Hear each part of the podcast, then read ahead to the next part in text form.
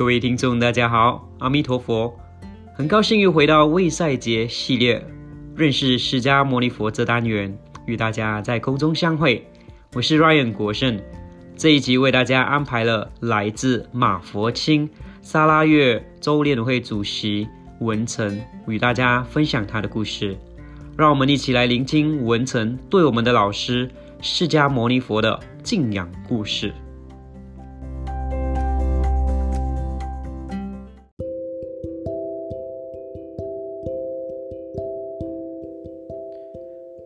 大家好，我是文成，今天和大家分享我的老师释迦牟尼佛。我是生长在一个佛化家庭，对佛陀的认识自然而然是非常了解，对佛陀的故事也可以说是背得滚瓜烂熟，这一点是毋庸置疑的。反之，佛陀的教育，佛陀的教导真正走入我生命当中，却是在很多很多年以后。在我大学毕业之后呢，我遇到了一位法师，在和讨论在和他讨论佛法的时候，他总说我理论太多。他告诉我，佛陀的法应该是清正的。当时的我正在思维着，这到底是什么意思？所以后来。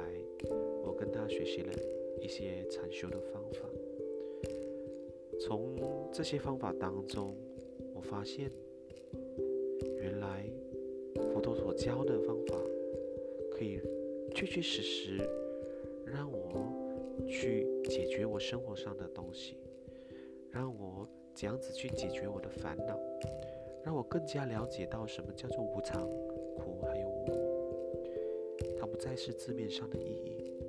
更多的是体验以及经验。我是从一位跟随佛陀出家的法师身上看到了这个。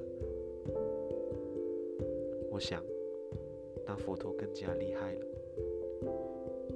所以我就去看一些经典，看到法随念的时候。其中有一段是这样子的，他说：“智者各自认认证。”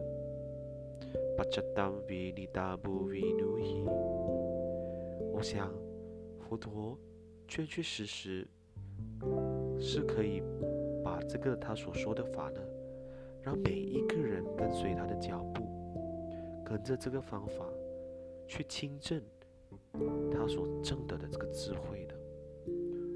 所以从那个时候开始，我非常认真的去看待佛陀这么一个伟大的圣者。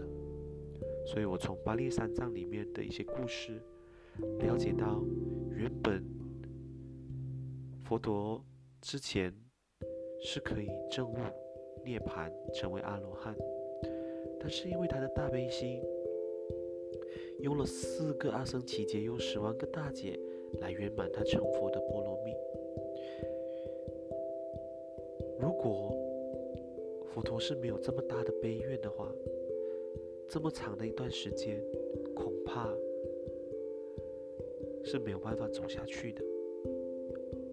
从此，也因为这样，我有我有了更大的信心，已经确定了这条道路。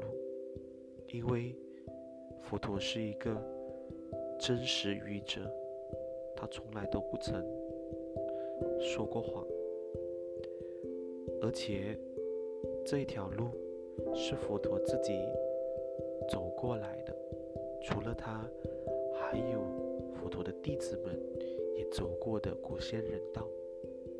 或许这条路很漫长，但是我是确定。